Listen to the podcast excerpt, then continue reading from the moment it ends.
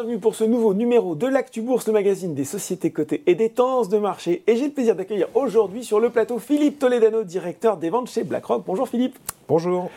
Alors aujourd'hui, Philippe, on m'a parlé d'une thématique star, mais ça c'était il y a encore quelques années, il faut bien le dire, parce qu'elle est un peu sortie des radars, euh, notamment au moment de la crise Covid. Je veux parler des marchés émergents.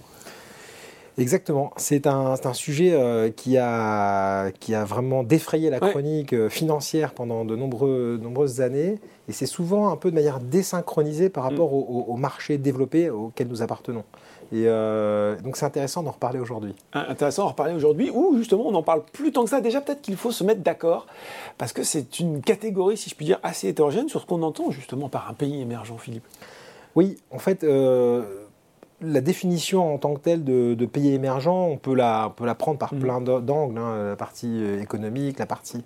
Ici, on est dans le sujet financier, mm. et donc euh, ce qu'on appelle émergent, c'est, on va dire, euh, un univers de, pays qui ont, je dirais, un marché financier relativement petit encore par rapport à ce qu'il devrait être à horizon. Il mm. est émergent, il, va, il va grossir en perspective. Et, dans cet ensemble-là, on peut retrouver à la fois des très grands pays, déjà, euh, je dirais, euh, assez matures dans leur fonctionnement, et puis d'autres plus petits qui connaissent une croissance euh, exceptionnelle. L'ensemble forme mmh. un, groupe de, de, pays et donc de zones à investir très hétérogènes justement, là, on va avoir envie de connaître quelques chiffres. Combien ça représente? Combien ça pèse en termes de croissance de pourcentage du PIB Voilà, qu'est-ce qu'elle pèse cette zone finalement? Alors c'est très, euh, je dirais, euh, asymétrique, puisqu'on parle de 80% de la population mondiale mmh. qui, va porter, mais qui va porter 50% du PIB mondial. D'accord. Alors néanmoins, c'est la locomotive de la croissance mondiale en mmh. dynamique. On est euh, sur les principaux contributeurs de la croissance mondiale. Et ça ne se dément pas euh, depuis dix ans. Hein. Donc on a, vraiment quelque chose ici qui est euh, de l'ordre de la perspective. On, joue une perspective à horizon. Mmh. Donc on joue une perspective de croissance. Je me dis, tiens, bah, si on est encore confiant sur ces perspectives de croissance, il n'est pas trop tard pour investir, même si, euh, je le disais en intro, on entend un petit peu moins parler en ce moment. Oui, alors, comme je le disais en introduction, d'abord, il faut se rappeler que euh, on a une sorte d'atrophie financière. Mm. Euh, c'est des pays qui représentent sur la capitalisation boursière mondiale une dizaine de pourcents, 10-15% selon mm. les, années. Et en fait, euh, on n'est pas du tout en ligne par rapport à ce que je viens d'évoquer en termes de chiffrage, PIB, etc bah, c'est la première vraie raison mhm. d'intérêt. Mhm. Et c'est là où euh, je, je, dis il faut aller là où on ne nous attend pas forcément. C'est que dans euh, le travail de diversification du portefeuille, l'intérêt c'est d'aller chercher des zones comme ça qui sont pas forcément encore mûres, mhm. mais qui vont certainement promettre euh, des, des, très bons, des très bonnes progressions. Et si on va sur ce raisonnement-là, alors certes avec des difficultés d'accès au marché, hein, on va en parler. Oui, c'est pas toujours simple. Pas facile. On va, on, va, on va, voir comment on y accède, mais, mais euh, l'intérêt est là, puisque euh, euh, cette atrophie de capitalisation, elle mm. mérite d'être corrigée dans le temps. On parle de la même progression qu'on a eue sur les 30 dernières années pour les 10 prochaines. Ah, c'est pas mal. la thématique dans les pays développés, ça reste celle de l'inflation. On, se dit, est-ce que c'est la même chose dans les, dans les pays émergents? Est-ce qu'ils sont confrontés au même problème? Ou est-ce que la situation est peut-être un peu différente? Alors la donne a changé. Euh, historiquement, ce sont des pays qui sont habitués à, connaître des pics d'inflation, mm. voire de l'hyperinflation, mm. voire des problèmes de règlement avec le FMI, etc., mm, liés à ces problèmes d'inflation. Alors, l'inflation à deux chiffres. Hein, euh, ils ont parfois des inflations à deux chiffres, euh, des inflations mal maîtrisées dans, dans, cet univers-là. Mais néanmoins, la courbe d'expérience des, gestionnaires de ces pays est là et elle a appris avec le temps. Et leur réactivité par rapport à ces phénomènes-là est, meilleure meilleure que chez nous, où nous-mêmes, nous, nous, avons l'expérience. On a perdu l'habitude. on s'était habitué justement mm. à l'absence quasi mm. totale d'inflation. Là, aujourd'hui, euh, je dirais, l'effet surprise est chez nous. Chez eux, le sujet de l'inflation est moins grave parce qu'ils savent mieux le gérer. Ils ont une meilleure réactivité par rapport à ces phénomènes-là. L'autre aspect qu'on peut rappeler, c'est que en perspective de la croissance et du PIB que j'évoquais tout à l'heure, on est sur euh, euh, des niveaux d'inflation qui sont en cohérence. Mm. Et au final, les, stratégies de taux euh, qu'ils ont de ces pays, de ces pays-là, ben, elles sont en, ligne aussi. Et donc, ils ont encore souvent des taux réels positifs. Et ça, pour l'investisseur, c'est un élément important en relatif de notre univers à nous, où on voit maintenant des taux certes meilleurs qu'auparavant, mm. mais, mais euh, des, taux qui restent, taux réels, qui restent faibles, voire négatifs, encore pour le moment. Donc petit avantage quand je vous écoute côté inflation, avec euh, à la fois cette habitude de gérer l'inflation, euh, on parle aussi beaucoup matières premières en ce moment, c'est un peu normal. Et euh, bah, là aussi, même si c'est assez hétérogène, certains pays euh, émergents ont une véritable richesse euh, sur ces matières premières. Oui, alors ça rejoint cette idée qu'on est sur un ensemble hétérogène. Mm. Pour certains de ces pays, pas tous, mais sur certains, il y a une vraie rente liée mm. à la détention de richesses naturelles exceptionnelles. Mm.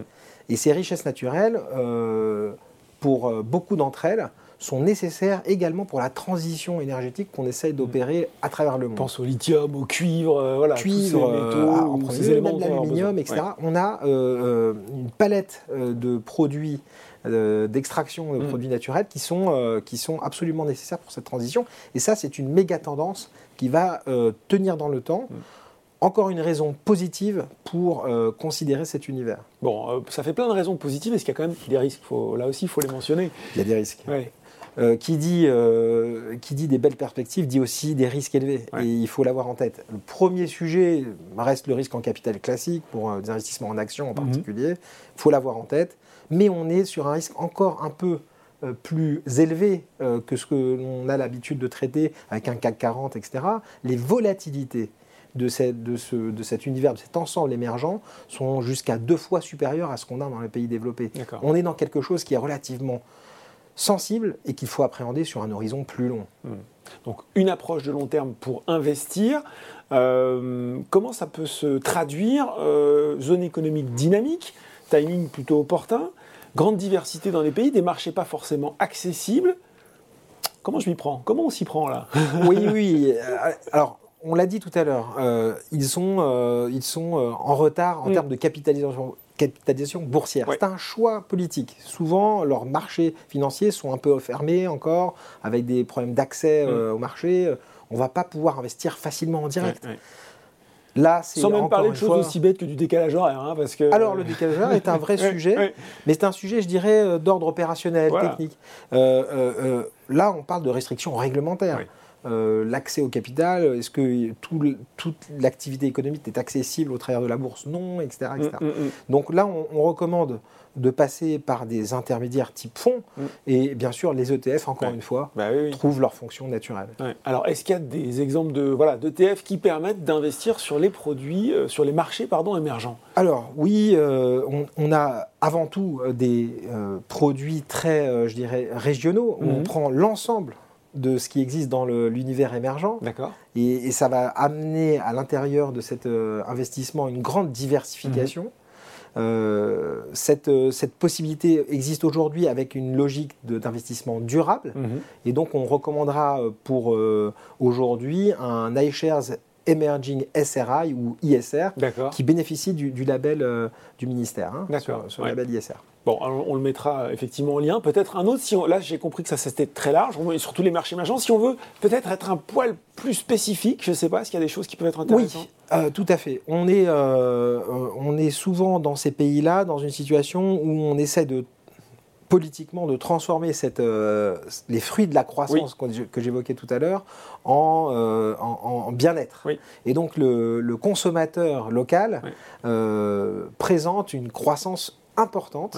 Hein, il y a une orientation. Le marché domestique, on, passe des exportations à Exactement. développement du marché domestique. Alors ici, on a encore un autre ETF mhm. qu'on propose qui est un iShares Emerging Consumer Growth. D'accord. Croissance consommateur. Donc on est vraiment sur un angle d'attaque euh, très, euh, très ciblé par rapport à cette thématique de fruits de la croissance. Euh, Philippe, j'arrive pas à croire qu'on va parler de produits sur les marchés émergents sans parler de la Chine. C'est pas possible.